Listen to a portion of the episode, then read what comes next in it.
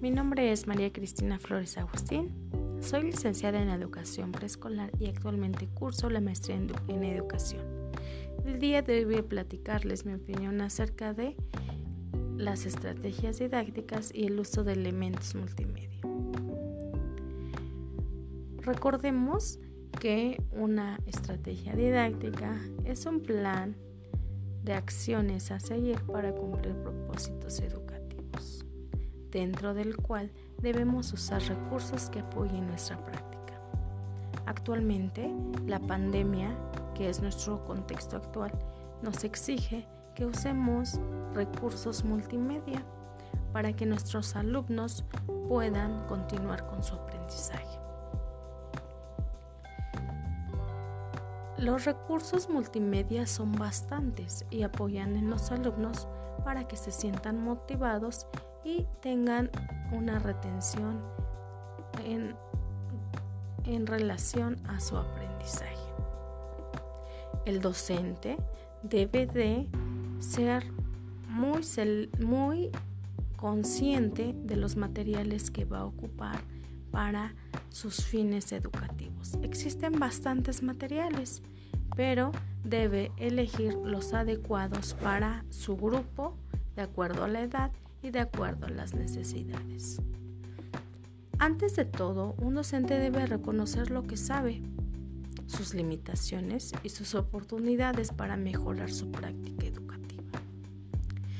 Si como docentes nos negamos al uso de recursos tecnológicos, estamos limitando gran parte de lo que podemos hacer. ¿Por qué? Porque eh, los recursos nos van a permitir ampliar eh, estrategias que puedan favorecer en distintos ámbitos a los alumnos. Además de ello, favorece eh, los estilos de aprendizaje de los alumnos, que son visual, kinestésico, auditivo o hay quienes tienen diferente proporción en esto. Por esa razón, les invito a que se estén actualizando en referencia a las tecnologías de la información. Muchas gracias, espero que se encuentren bien, nos vemos pronto.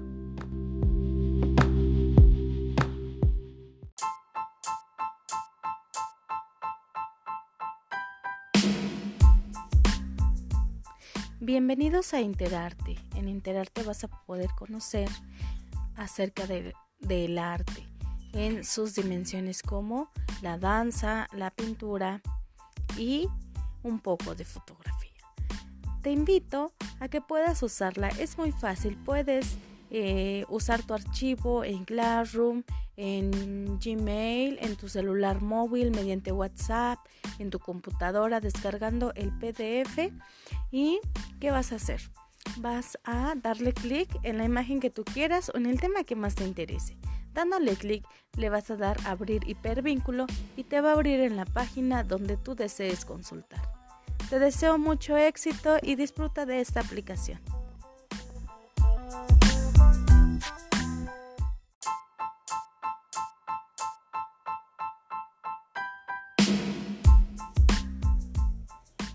Buena tarde, mamitas y papitos. Eh, les envío el plan de trabajo. Tiene algunos cambios en actividades.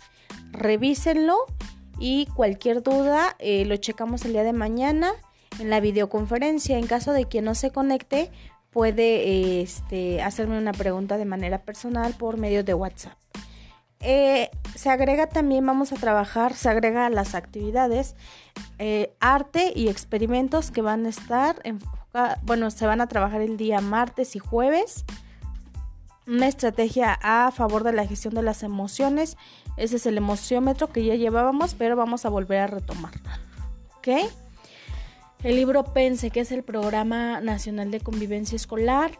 Vamos a, este, a trabajar un libro. Mi recomendación es si lo pueden imprimir, pero si no lo pueden imprimir, yo se los voy a enviar digital y pueden ir pasando solamente las respuestas al cuaderno de notas, poniendo el formato fecha, libro pense, sesión 1, página 10 y página 11. ¿ok? El libro de la maestra Patty, eh, ya casi lo terminamos la próxima semana y recuerden que el 22 vamos a iniciar el trabajo con el siguiente libro de matemática inicial. Bueno, nos vemos mañana, cuídense mucho.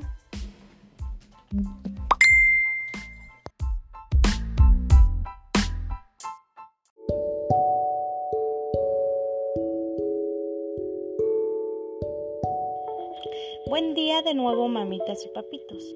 La situación de la cuenta educativa es una cuenta que emite eh, la Secretaría de Educación Pública en coordinación con las escuelas e instituciones educativas del Gobierno del Estado de México. ¿Para qué nos va a servir esta cuenta educativa? Para que vayamos eh, trabajando en ella. Vamos a descargar en su momento Classroom para que desde Classroom o desde nuestro correo electrónico podamos enviar nuestros trabajos y ese trabajo se quede eh, guardado en nuestro expediente para que en su momento pues nuestro celular tampoco ya no ocupe espacio. Esta es una de las intenciones para que eh, podamos trabajar de la manera más eficaz. De todos modos, vamos a este, revisar esto el día lunes, no se preocupen, por si tienen alguna duda, yo les hago una videollamada y checamos todos los detalles, ¿vale?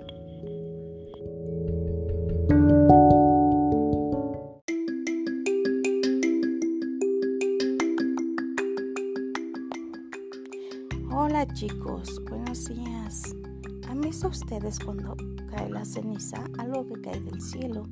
Son como granitos. Ajá. No es lluvia es color gris, es como arenita. Eso es la ceniza y proviene del volcán. Nosotros tenemos un volcán que se llama Popocatépetl. Ese volcán está en actividad. ¿Qué quiere decir en actividad en estos momentos? Que está eh, sacando del orificio donde tiene fuego y rocas o lava también. Eso provoca que pues a nosotros nos caigan cenizas. Para ello vamos a observar un video y posterior a ello le vamos a solicitar a papá y a mamá que cuando esté cayendo ceniza que observemos por la ventana. No hay que salir porque la ceniza puede causarnos pues que nos enfermemos. Yo ahorita les voy a enviar una lista para que mamá y papá nos ayuden a leer.